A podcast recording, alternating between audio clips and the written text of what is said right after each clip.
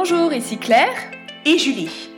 Bienvenue sur EndoAid, le podcast pour s'informer et mieux vivre avec l'endométriose, publié tous les premiers mercredis du mois.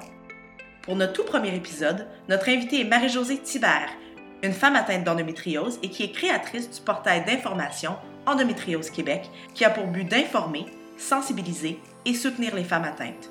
Vous le verrez, cette interview est un vrai moment de partage. Et comme le dit si bien Marie-Josée, sa vie ne s'arrête pas à la maladie. C'est un vrai témoignage de force, de résilience que nous vous invitons à découvrir.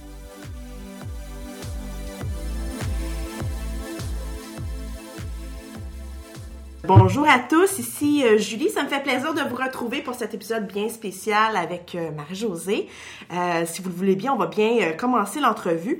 Marie-Josée, est-ce que tu veux un peu te présenter pour nos auditeurs et nos auditrices? Bien, bien sûr. Alors, Marie-Josée Thibert, je suis une femme atteinte d'endométriose. Je suis aussi conseillère en communication dans la vie.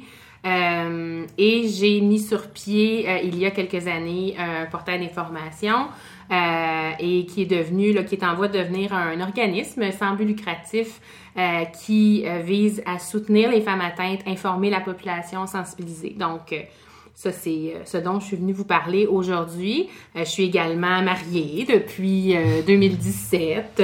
j'ai un toutou. J'ai pas d'enfant, malheureusement. Ça a été une des conséquences pour moi. On pourra en reparler aussi. Mais donc voilà, je, je, je, suis très contente d'être ici avec mm-hmm. vous aujourd'hui.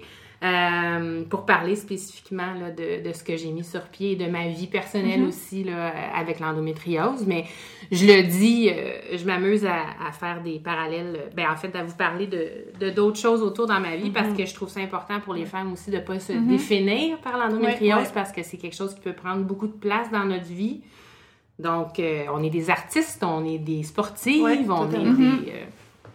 Alors voilà. Super. Euh, est-ce que, pour, pour débuter, parce qu'on va, faut débuter quelque part, euh, est-ce que tu pourrais nous expliquer c'est quoi en fait l'endométriose? Absolument. De façon très simple, l'endométriose, c'est lorsqu'il y a euh, de, du tissu semblable à l'endomètre. Donc, pour comprendre l'endométriose, il faut comprendre ce que c'est l'endomètre. L'endomètre, c'est chez toutes les femmes le tissu qui recouvre la perme de l'utérus. Donc, c'est ce tissu-là qui se désagrège tous les mois et qui euh, provoque les règles. Chez les femmes atteintes d'endométriose, euh, on retrouve du tissu semblable à ça à l'extérieur de l'utérus. Donc, on va en retrouver chez les femmes atteintes de, on, parle souvent de stades, là, 1, 2, 3, 4. Donc, de façon générale, on va en retrouver sur euh, l'utérus, sur les trompes de Fallope, sur les ovaires et dans des cas plus graves, des stades plus avancés, on va en retrouver sur les organes avoisinants. Donc, gros intestin, vessie, dans des cas encore plus graves, diaphragme, poumon. Donc, c'est vraiment euh, ce tissu-là qui se retrouve à l'extérieur. Et évidemment, quand on a nos règles, ben, l'endomètre le, est, évacué à l'extérieur du corps. Mais quand on a des, cellules endométriales ou du tissu semblable à l'endomètre à l'extérieur de l'utérus, ben, ce, ce tissu-là réagit au cycle hormonal de la même façon que, que le tissu qui est à l'intérieur de l'utérus, mais il n'y a pas nulle part où s'évacuer. Mm-hmm. Donc, il irrite les organes avoisinants. Il s'accumule avec les années, ça crée des espèces de toiles d'araignée, ça crée des kystes. Bref, ça crée des, des masses qui n'ont pas d'affaires là mm-hmm. et ça crée des douleurs, euh, toutes sortes de douleurs là, euh, au niveau abdominal et euh, selon les organes touchés. Ça peut créer aussi des troubles digestifs, des troubles urinaires, des choses comme ça comment ça, comment ça a débuté pour toi, en fait? Comment ça a débuté tes symptômes, un peu, le mm-hmm. diagnostic que tu as reçu? Euh? Oui, moi, je suis de celles, parce qu'on a toutes des, des, cas différents, mais il y a beaucoup de femmes, et moi, je suis de celles qui ont eu les premiers symptômes dès les premières règles. OK. Donc, 14 ans, première expérience, douleurs assez intenses, douleurs qui se sont intensifiées avec les années, bien mm-hmm. sûr, mais j'ai toujours eu des cycles difficiles dès, le dès la première fois. Il y a des femmes qui le vivent autrement, mais il y en a plusieurs qui se reconnaîtront certainement. Donc, moi, ça a commencé comme ça et j'ai eu la chance d'avoir une maman qui me croyait. d'avoir une maman qui m'accompagnait chez le médecin parce qu'il faut savoir que euh, il y a encore beaucoup d'idées préconçues par rapport au fait que avoir mal au ventre pendant ses règles c'est tout à fait normal. Euh, d'avoir certains malaises, euh, que ce soit pas super agréable, c'est une chose, mais d'avoir des douleurs à ce point intense, ce n'est pas normal. Quand le corps a mal, c'est un signal. Mm-hmm. Donc, euh, je le dis que j'ai eu cette chance-là parce que je sais qu'il y a des femmes qui, malheureusement, ont à gérer ce, regard extérieur de ben là, saisis-toi, là, va travailler, mm-hmm. fais quelque chose, va à l'école. Euh, moi, ma mère euh, avait elle-même eu des cycles qui n'étaient pas si évidents dans son plus jeune âge. Donc, elle savait que ça pouvait peut-être m'arriver. Elle n'avait pas mm-hmm. été diagnostiquée, mais elle m'a accompagnée. Donc, on sait que euh, en moyenne, malheureusement, pour différentes raisons, c'est toujours de 7 ans la moyenne pour un diagnostic, entre le moment où les femmes ont leurs premiers symptômes jusqu'au mhm. diagnostic. Dans mon cas, ça a pris 11 ans. Donc, j'ai été diagnostiquée à 25 ans. Alors, vous pouvez vous imaginer entre 14 et 25, j'ai eu des périodes très difficiles. Je me suis posé des questions. Je me suis demandé si c'était dans ma tête. Mm-hmm. Je me suis, je suis repartie de l'urgence souvent avec des anxiolytiques parce qu'on me disait t'as mal au ventre parce que t'es anxieuse et j'essayais d'expliquer que non, j'étais anxieuse parce que j'avais mal au ventre depuis des années. Et donc, je suis partie de, comme plusieurs femmes aussi, me faire dire par des différents spécialistes parce que à la défense du, des médecins, l'abdomen, c'est complexe. Hein? Il y a toutes mhm. sortes de choses dans le ventre. Fait que c'est pas facile nécessairement de... Absolument. de trouver ce qui se passe, sais. Donc, je me suis passée de me faire dire par différents spécialistes que j'avais rien, parce qu'effectivement, quand on souffre d'endométriose, nos bilans sanguins sont normaux, mhm. nos échographies même peuvent être normales. Maintenant, on fait des IRM. C'est mhm. plus facile de voir. À l'époque, j'ai 40 ans aujourd'hui, moi, à l'époque, on faisait pas d'IRM. On sait que des... donc, il faut faire fallait faire une laparoscopie. Alors, cette laparoscopie-là, elle a eu lieu à 25 ans lorsque j'ai finalement rencontré un médecin qui connaissait l'endométriose et qui, après m'avoir posé des questions, a douté que, s'est douté que c'était ça. Et donc, entre 14 et 25 ans, la maladie avait fait son chemin. Alors, quand on m'a fait ma laparoscopie, j'étais euh, soudée dans l'endométriose. Donc, euh, utérus, gros intestin, vessie. Alors, ça, c'est mon histoire. À partir de là, bien évidemment, il y a eu une prise en charge. Et euh, j'ai fait certaines choses aussi pour améliorer ma qualité de vie. Mais ça, ça a été la façon que j'ai appris là, que mm-hmm. j'étais atteinte. C'est sûr que c'est c'est triste parce qu'on se dit oh non j'ai une maladie mais en même temps après 11 ans d'errance on, on, est contente de, mm-hmm. de savoir qu'on n'est pas folle puis que il se passe vraiment quelque chose dans notre savoir que ça que c'est pas dans notre tête aussi. Ouais. Ouais, puis comment t'es tombée sur ce médecin? Est-ce qu'on te l'avait recommandé ou est-ce que euh, malheureusement non c'est ma mère qui était infirmière qui euh, était découragée sur une heure de dîner à son travail après toutes ces années à m'accompagner chez des spécialistes et qui était très émotive et qui en parlait avec ses collègues. Et c'est vraiment en s'ouvrant aux autres qu'une collègue euh, lui a dit c'est peut-être l'endométriose, la façon que tu me parles des symptômes de ta fille, et elle lui a donné ces coordonnées-là. Mm-hmm. De docteur Serge Rousseau, qui est maintenant euh, retraité, mm-hmm. mais qui était un des seuls euh, à l'époque à Montréal, en tout cas, qui était vraiment, qui, qui suivait pratiquement que des femmes atteintes. Donc, c'est mhm. vraiment un, hasard, un beau hasard de la vie. Oui. Ça s'est passé à Montréal. Oui. OK. Parfait. Oui, une chance en plus parce que ça, c'est une chose aussi qui est, qui est pas évidente. Quand on est dans les grandes villes, on, on a accès plus facilement à certains spécialistes. Donc, euh, moi, c'est une des raisons aussi pourquoi mon organisme couvre le Québec au complet parce que je suis mhm. très consciente que, dépendamment de, la ville où on habite, de la région dans laquelle on est, ça peut être encore plus compliqué d'avoir accès à un médecin. La réalité n'est même pas la même en, santé en général pour le mhm. système de la santé. J'imagine même pas pour quelque chose qui est un, qui est un diagnostic. C'est ça, quelque chose qui, qui est si pointu. Mhm. Est-ce que, euh, donc là, après le diagnostic, prise en charge, est-ce que, par contre, tu peux un peu nous parler de, l'impact que ça a eu euh, dans, ta vie euh, personnelle, professionnelle, peu importe, un fait, en fait, le, fait d'avoir été diagnostiqué, l'impact que ça a eu dans, tes projets ou, autre? Oui, ben ça a eu un gros impact sur ma santé, euh, mon équilibre psychologique. On parle souvent de l'impact sur la santé physique. Mm-hmm. Vivre avec de la douleur, c'est une chose, vivre avec la douleur, puis se faire dire que tout, notre, tout, tout est beau, puis que Mm. on n'a rien de particulier, c'est se poser la question, mon Dieu, est-ce que toutes les femmes souffrent comme ça, puis moi, je suis juste pas capable de, le- de le- de le prendre? Est-ce que c'est vraiment dans ma tête, puis c'est- je me, je me suis inventé une maladie, tu sais? fait que ça a un impact sur la santé mentale. C'est beaucoup de haut et de bas vivre avec l'endométriose. C'est un jour à la fois pour plusieurs femmes atteintes, dont moi. Euh, tu sais, on- je dis souvent, je sais pas, euh, dans 3-4 semaines, euh, si je vais pouvoir être là à ton souper, mais là, en ce moment, je vais bien, si tu veux, on va faire quelque chose, tu sais, mais c'est difficile. Donc, il faut apprendre à vivre au jour le jour. euh, Puis il faut, je pense, euh, euh, ajuster son, son, son, son environnement, il faut ajuster ses relations, il faut aju- ajuster sa profession. Donc, tout ça, c'est fait sur des années. Mais à l'époque, ça a eu des gros impacts. On a des, tu sais, moi, j'avais des, comme plusieurs femmes, des bouleversements hormonaux assez majeurs. Donc, c'est sûr que tu te demandes euh, qu'est-ce qui se passe là quand euh, à l'intérieur de toi il y a un volcan tout à coup là que euh, il se passe rien, il n'y a pas de circonstances particulières, mais tout à coup tu mordrais euh, tout le monde qui t'entoure. Euh, Puis tu sais, je sais que ça, il y a des femmes qui vivent avec des SPM très forts, qui sont pas nécessairement atteintes, qui vont se reconnaître aussi. Mais euh, donc, bref, ça a eu un impact à plusieurs niveaux, relations personnelles, euh, travail, tout ça. J'ai toujours été une personne très positive de nature, qui rebondit malgré euh, les difficultés de la vie. Euh, fait que je me suis adaptée. Comme je vous dis, avec les années, euh, j'ai été travailleur autonome pendant un moment.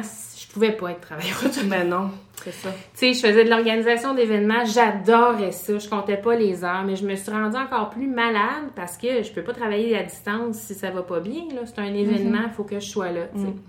Fait que c'est sûr que j'ai beaucoup, beaucoup adapté et fait du ménage dans mes relations aussi. Mais ça, je pense que c'est bon pour tout le monde, sais. Mais quand on est atteinte d'une maladie chronique, quand on vit des difficultés au niveau de sa santé, on est encore plus conscientisé à l'importance que la santé, c'est pas seulement, oui, c'est, ton rapport à ton corps, c'est ce que tu manges, c'est, mais c'est aussi de qui je m'entoure, de, tu sais, qu'est-ce que je fais dans la vie. Ton, le niveau de stress joue énormément quand on a de la douleur, tu sais. Fait que, bref, ça a eu un impact, je pense, à- dans toutes les sphères de mon existence, pour répondre à ta question. Ouais. Mais avec les années, j'ai été capable de, de faire des ajustements pour que ça en ait moins d'impact, tu sais, puis que Ouais.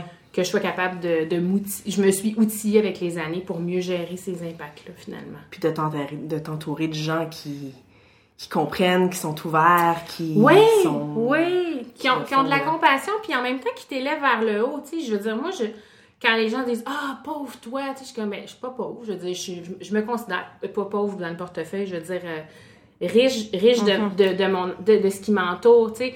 Je veux pas... je- on, veut, on veut pas s'entourer de gens qui vont trouver qu'on fait pitié puis qui vont nous garder dans un état d'esprit, mais en Mhm. Même temps, on veut pas non plus se faire, ne pas se faire croire quand on va pas bien. Fait c'est sûr que ça demande une compréhension, puis moi, j'ai un mari exceptionnel, tu sais, je, je dis souvent, puis pour ça, je te dis, je suis positive dans la vie.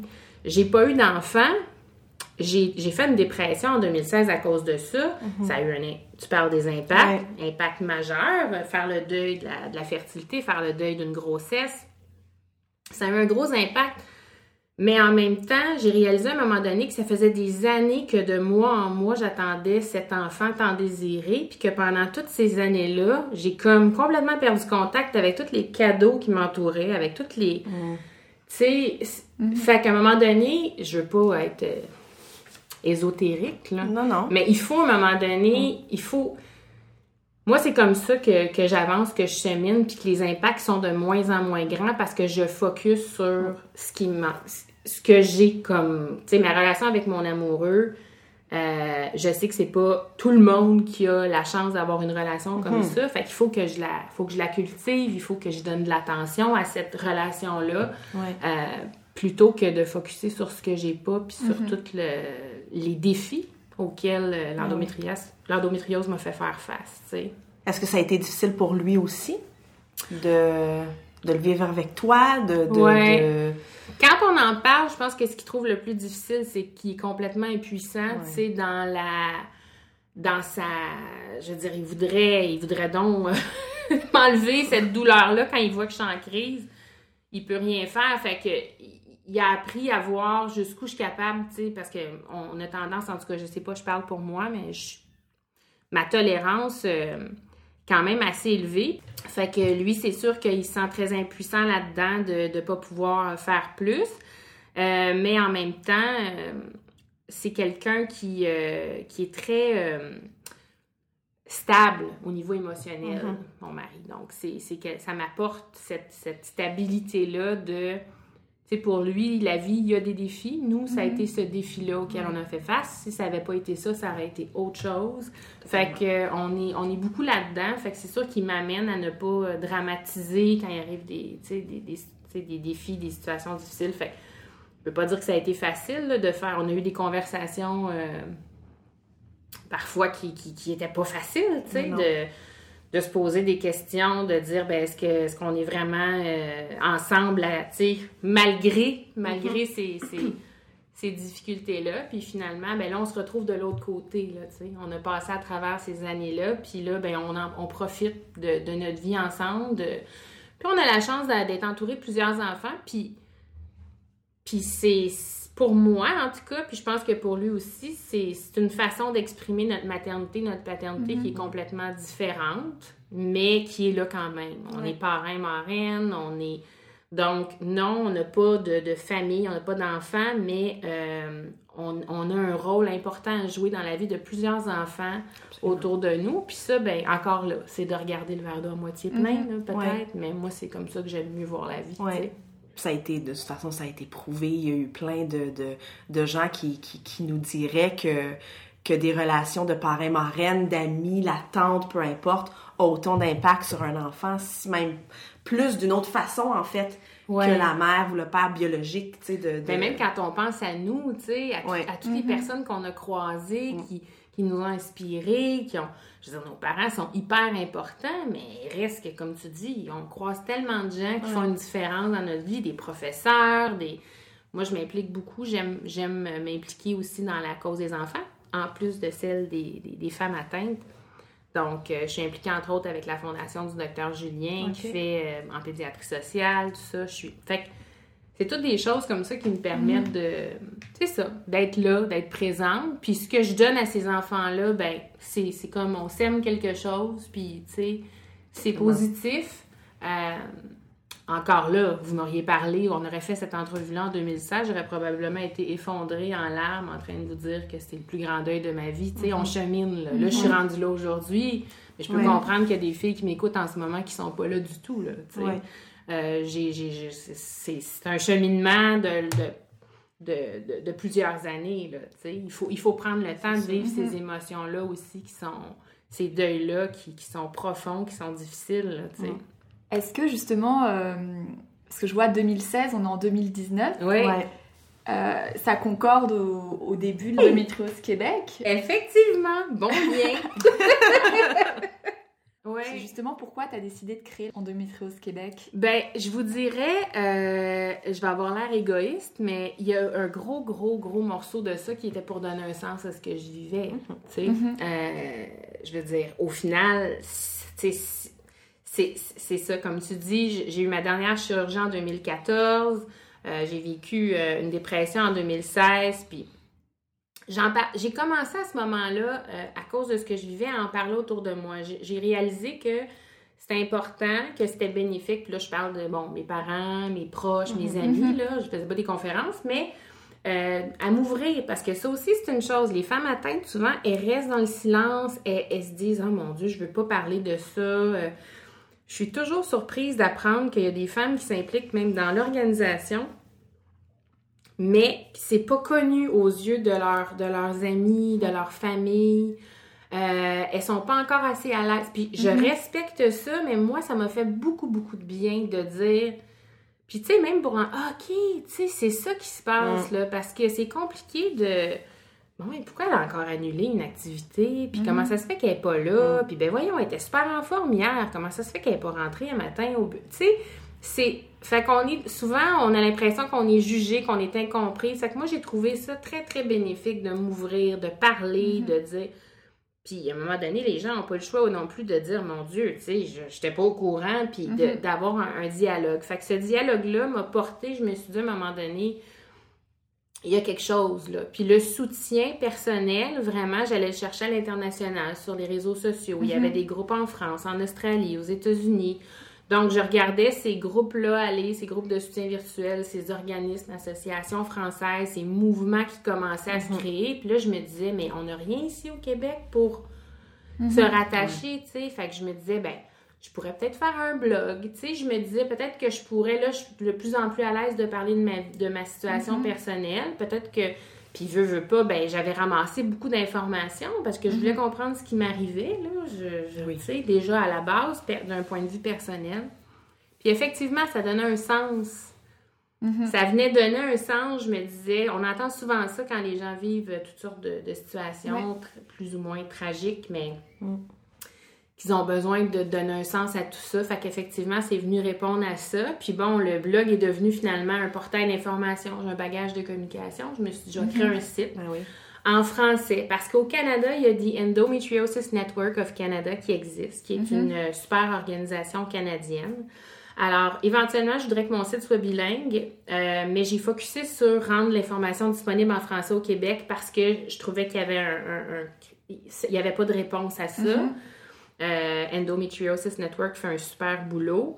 Euh, donc, ça a commencé comme ça. Puis, j'ai un bagage aussi d'organisation d'événements. Donc, je me disais, ben embarquons dans la marche annuelle. Puis, tu sais, tranquillement, euh, groupe de soutien virtuel, tout ça, c'est venu s'attacher, rencontres avec des collaboratrices de d'autres organismes, projets communs. Donc, tout ça grandit avec les années, mais c'est vraiment parti d'un de mon histoire personnelle, puis d'un désir de, de répondre à...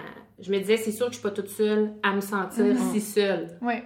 Et là, Ouais. quand on apprend qu'on est une à deux sur dix, Mhm. on se dit, Ouais. mais elles sont où ces femmes-là? J'ai Ouais. eu envie de les réunir, j'ai eu envie de les mettre en contact.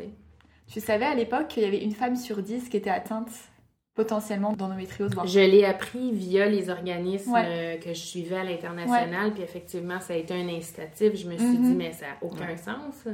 Mhm. On parle de, de, de cancer féminin, on parle de, de maladie de Crohn, on parle de cancer du côlon, on parle de toutes sortes de, de sujets qui ne sont pas glamour, qui ne sont pas... Mais c'est important de le faire.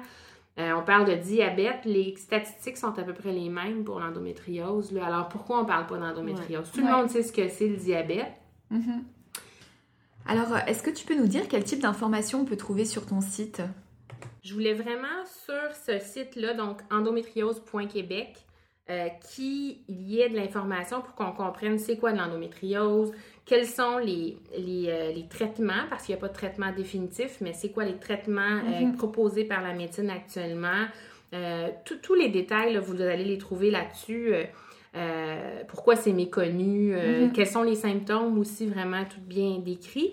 Mais je voulais aussi qu'il y ait toute une section mieux-être parce que c'est Mhm. important pour moi que les femmes reprennent leur pouvoir. Ça, c'est un Ouais. autre. C'est pas écrit dans la mission de l'entreprise, de, de l'organisme, mais personnellement, ça, c'est quelque chose sur lequel j'ai travaillé. Mhm. Puis je veux que les femmes, on peut se retrouver pour l'avoir vécu dans des situations où on a l'impression que l'endométriose a des ramifications, comme je le disais tout le temps, dans toutes, tantôt, dans toutes les sphères de notre vie où c'est au cœur de notre existence, où ça nous définit. Donc, c'est bien important pour moi que les femmes se redéfinissent par autre chose. Puis, les pistes de solutions via vers le mieux-être qui sont là sont importantes pour moi parce que c'est.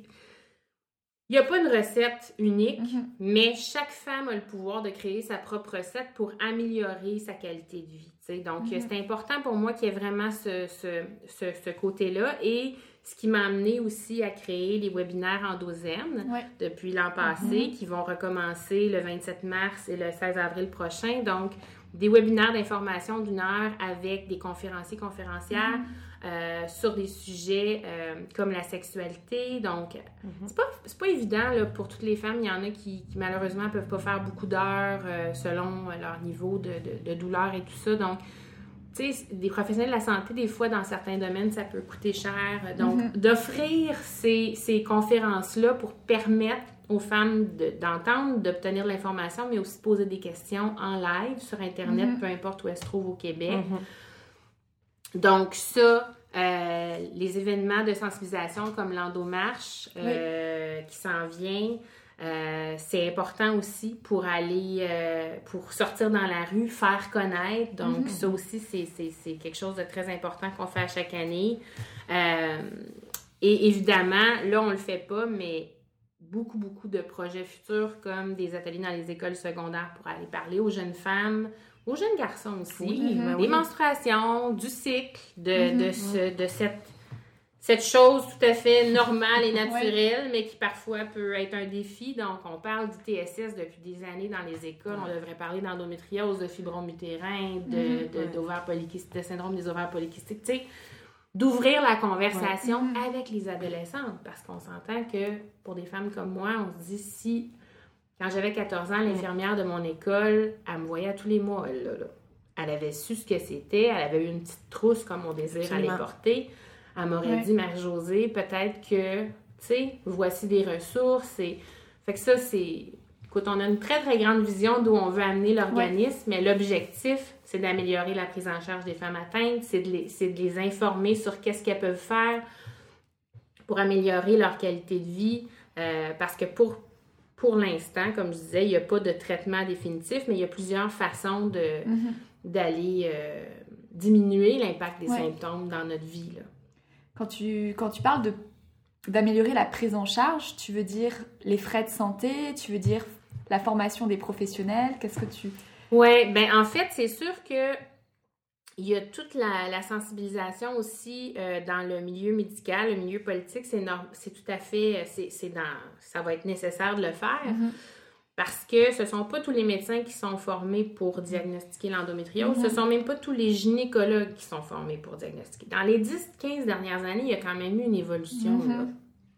Il y en a plus, c'est de plus en plus connu, mais tu sais, dans le parcours du médecin, là, je sais pas moi, est-ce que- quelle place prend l'endométriose, là, tu sais, il y en a des maladies, je le Mhm. sais, là, mais c'est quand même une maladie qui atteint plusieurs femmes, donc est-ce Mhm. qu'il y en est question ou c'est deux pages d'un chapitre d'un livre, on passe à- Donc, allez voir, tu sais, jusque-là, ça, ce serait intéressant de, de sensibiliser les futurs médecins, les médecins actuels, puis effectivement, c'est un grand, grand défi pour les femmes atteintes d'aller chercher de l'aide appropriée. Mhm.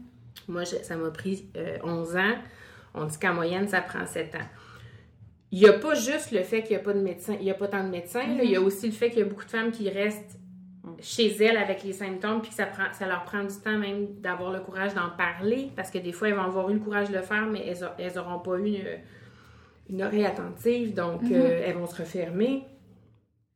Il y a toutes sortes de facteurs qui font que ça prend 11 ans ou 7 ans ou 10 Ouais. ans.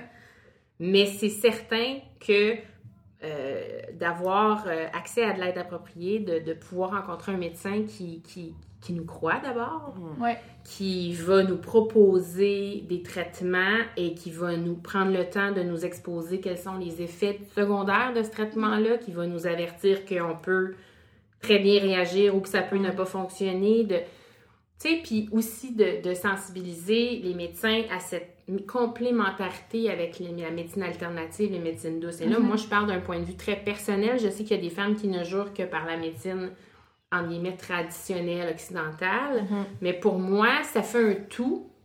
Mhm. On rencontre des fois des médecins qui ont une ouverture, euh, qui vont nous proposer l'acupuncture, l'ostéopathie, des choses comme ça. Il y en a d'autres que non. Donc, j'aimerais ça, à un moment donné, qu'il y ait une espèce de... de, de, de- De concertation. Exactement, Ouais. oui, dans le milieu médical pour dire, ben oui, la médecine est essentielle. Je veux dire, moi, j'avais des adhérences partout, fallait opérer, fallait les enlever. Ouais. Mais là, une fois que c'est fait, comment je peux faire en sorte, ah, OK, ben une nutritionniste peut peut-être m'aider avec l'alimentation anti-inflammatoire.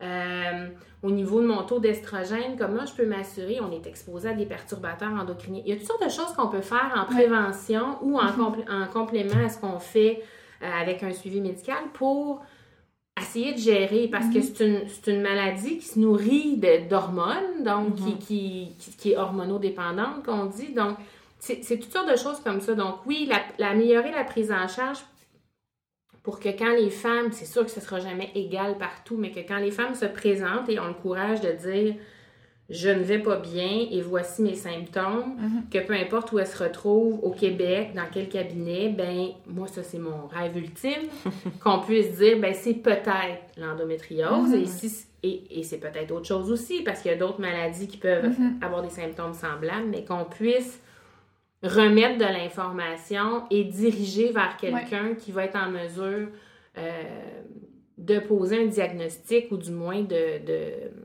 C'est ça. Ouais. Maintenant, on pose de plus en plus de parenthèses de diagnostic présomptif là, qu'on appelle parce que euh, la réalité, c'est que pour vraiment avoir un diagnostic, il faut faire une laparoscopie. Donc, on ne va pas nécessairement opérer toutes les femmes qu'on croit atteintes, mais les médecins qui se connaissent Mhm. bien vont poser une série de questions, vont faire certains examens et vont euh, Ouais.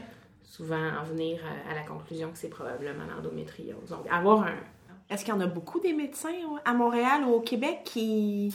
Ben, nous, ça a été un des- une des premières choses qu'on a Ben voulu oui. faire. Euh, Il n'y en a pas tant. si vous allez sur notre site Endométriose Québec, dans Trouver un médecin, vous allez voir, il y a une liste. OK.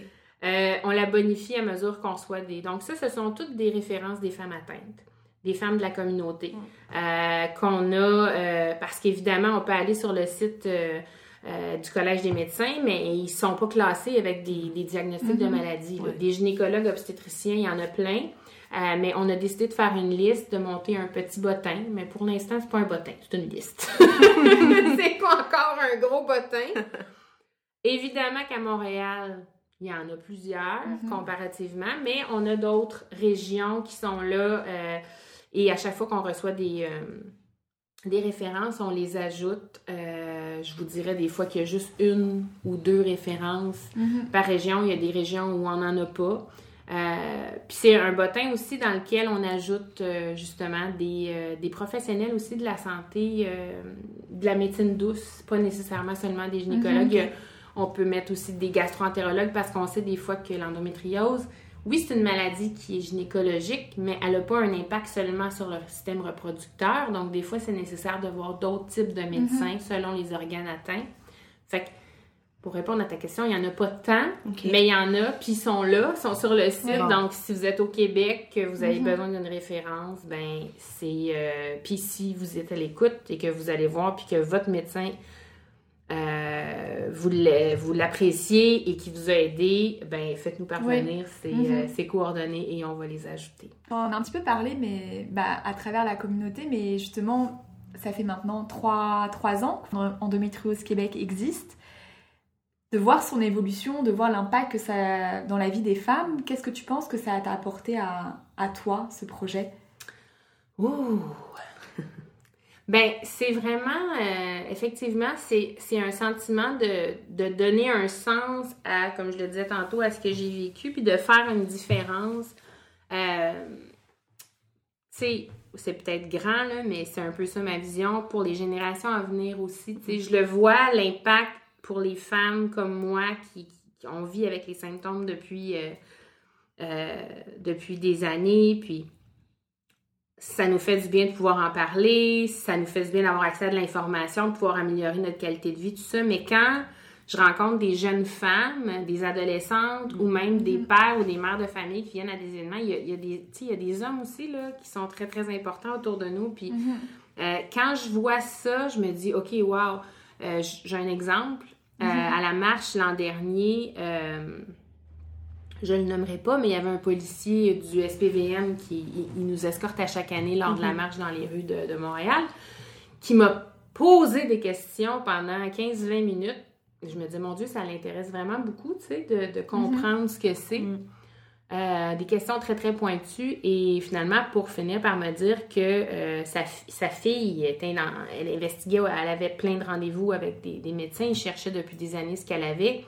Et il trouvait que ça faisait du sens. Et il- il- enfin, il pensait avoir. euh, il dit d'après moi, c'est ça, tu sais, parce que donc. Quand je vis des moments comme Ouais. ça, parce qu'on est sorti dans la rue, parce que ça crée des Mhm. rencontres que j'aurais jamais eues autrement, Ouais. je me dis, OK, ben là, ça, c'est Ouais. une conversation qui vient changer quelque chose probablement dans la vie d'une jeune fille de 14-15 ans. Tu sais, ça me donne des frissons d'en parler parce que c'est ça, ça, ça me rend très fière de voir que oui, ça a un pouvoir, puis non, faut pas lâcher, puis ça va pas aussi vite qu'on voudrait parce qu'on est une petite équipe, parce qu'on est béné, on fait ça bénévolement. parce qu'on n'a pas tant de moyens, mais c'est pas grave parce que pour moi, c'est toutes les actions comme ça qu'on cumule à travers les jours, les mois, les Mm. années qui, au bout de la ligne, vont faire une Ouais. différence. Mhm. sais. Donc, faut juste pas arrêter, il faut Ouais. focuser sur où on s'en va. Puis oui, c'est vrai, l'Australie a un plan d'action national, la France vient d'embarquer, puis on se dit, mais pourquoi pas au Québec? Mais il faut pas oublier que ce sont des associations, des organismes comme le nôtre qui ont pas lâché, des Mhm. personnalités publiques, je le dis parce que c'est pas évident, mais qui se sont ralliés à la cause, qui ont mis du poids dans la balance, qui a fait en sorte que ça a attiré l'attention des politiciens, mais ça se fait pas tout seul, ça se fait pas du jour au lendemain. Donc, on en a croisé des personnalités publiques, je les nommerai pas, mais avec qui on a eu des belles conversations. euh, au- au- à- auxquelles on a proposé des, des- Mhm. des- des associations et je comprends, même moi comme je suis pas une personnalité publique, je suis une simple femme, mais je me suis posé la question est-ce que je veux me promener avec une affiche endométriose dans le front? Parce que c'est un peu ça que j'ai décidé de faire en fondant, en fondant. Endométriose Québec. Je comprends que pour une comédienne, pour une animatrice, pour une politicienne, Mhm. c'est pas nécessairement euh, quelque chose qu'elle est prête à, à, vivre avec ce, ce tag-là. Mhm. Mais je me dis un jour, on va, on va Ouais. rencontrer, euh, on va rencontrer notre match et puis on aura, euh, on aura un soutien un petit peu plus médiatique parce que c'est sûr que les médias, mais- ça aide toujours. Surtout, surtout en 2019. D'ailleurs, merci parce que c'est ce que vous faites. Là. Vous faites Mhm. sortir le sujet euh, Mhm. sur le web, les médias sociaux. C'est Ouais. euh, c'est un grand pouvoir Mhm. de, de transformer les choses. Bah, on y croit, en tout cas ça, Oui. ça compte beaucoup aussi pour, euh, pour nous. Euh, Est-ce que maintenant, Marie-Josée, tu pourrais nous donner des conseils euh, pratico-pratiques que tu utilises toi dans ta vie de tous les jours pour, pour t'aider à vivre avec l'endométriose? Pour les femmes qui Ouais. nous écouteraient, qui soient atteintes, je pense que c'est important de, de tenir un journal. Moi, si j'avais un conseil à Mhm. donner aux femmes, là, ce serait ça. Je trouvais ça important de le dire aujourd'hui parce qu'on est toutes, on a toute une situation différente. Puis en tenant un journal de nos symptômes, de, de ce qu'on a mangé, tu sais, oui, l'endométriose, c'est une maladie qui est physiologique, il se passe quelque chose dans notre corps, Mhm. puis on sait pas trop pourquoi, il y a plusieurs causes possibles. Mais reste qu'il y a des choses qui viennent euh, des fois augmenter la douleur. Donc, des fois, on va réaliser qu'on vient de vivre une période hyper stressante, la douleur était beaucoup Mhm. plus intense, euh, que quand on consomme du café ou de l'alcool, on a beaucoup plus d'inflammation. Bref, Mhm. prenez des notes, apprenez à vous connaître, à connaître Mhm. votre cycle. Puis ça, ça aide beaucoup Ouais. quand on rencontre des professionnels aussi d'être capable de leur expliquer exactement ce qu'on a. Je pense que tu l'as, tu l'as dit aussi, le- ce que je trouve avec l'endométriose, c'est vraiment comment reprendre la puissance, puis Mm. reprendre bah, la maîtrise de son corps, puis de, comme tu dis, d'apprendre à se connaître. Donc c'est une opportunité pour faire ça. C'est comme ça que je le... Oui, Ouais. Ouais. c'est comme ça que je choisis de le voir, ouais. Mhm. pour avoir, comme je le disais tantôt, vécu des périodes très sombres où j'avais l'impression que c'était ça qui gérait ma vie. Euh, je me suis outillée, euh, aussi banal que ça puisse paraître. J'ai une boîte chez moi, je l'appelle ma boîte bien-être. Mais quand je suis dans un moment où je vis une crise, où j'ai des contractions utérines, tu sais, quand on a des contractions utérines ou des douleurs à un niveau tellement intense qu'on peut, tu sais, on peut pas faire de la respiration profonde puis méditer. Je veux dire, oui, la méditation, c'est extraordinaire, la cohérence cardiaque, ces choses-là. Mais quand on vit une crise, on vit une crise, puis après, on vit les émotions qui suivent la crise. Fait que, tu sais, il faut prendre le temps de vivre ces émotions-là, puis d'être fâché, puis d'être triste, Mm. parce que non, c'est pas toujours drôle, mais en même temps, il faut s'outiller. Mhm. Euh, je parlais du journal, ben c'est ça. Moi, c'est des choses comme ça qui me permettent de retrouver mon pouvoir. Parce que dans cette boîte-là, j'ai des lectures que j'aime, j'ai des photos des gens que j'aime, j'ai des huiles essentielles qui me font du bien. Euh, tu sais, j'ai j'ai Mhm. des tisanes qui, qui m'apaisent, euh, j'ai de la musique que j'aime entendre, Mm. tu sais, donc qui viennent stimuler mes cinq sens d'une façon pour me remonter le moral puis me dire, bon, je viens de vivre ça maintenant, Mhm. tu sais, j'avance en sachant qu'effectivement, ça va peut-être revenir, Ouais. parce que c'est malheureux, c'est comme ça.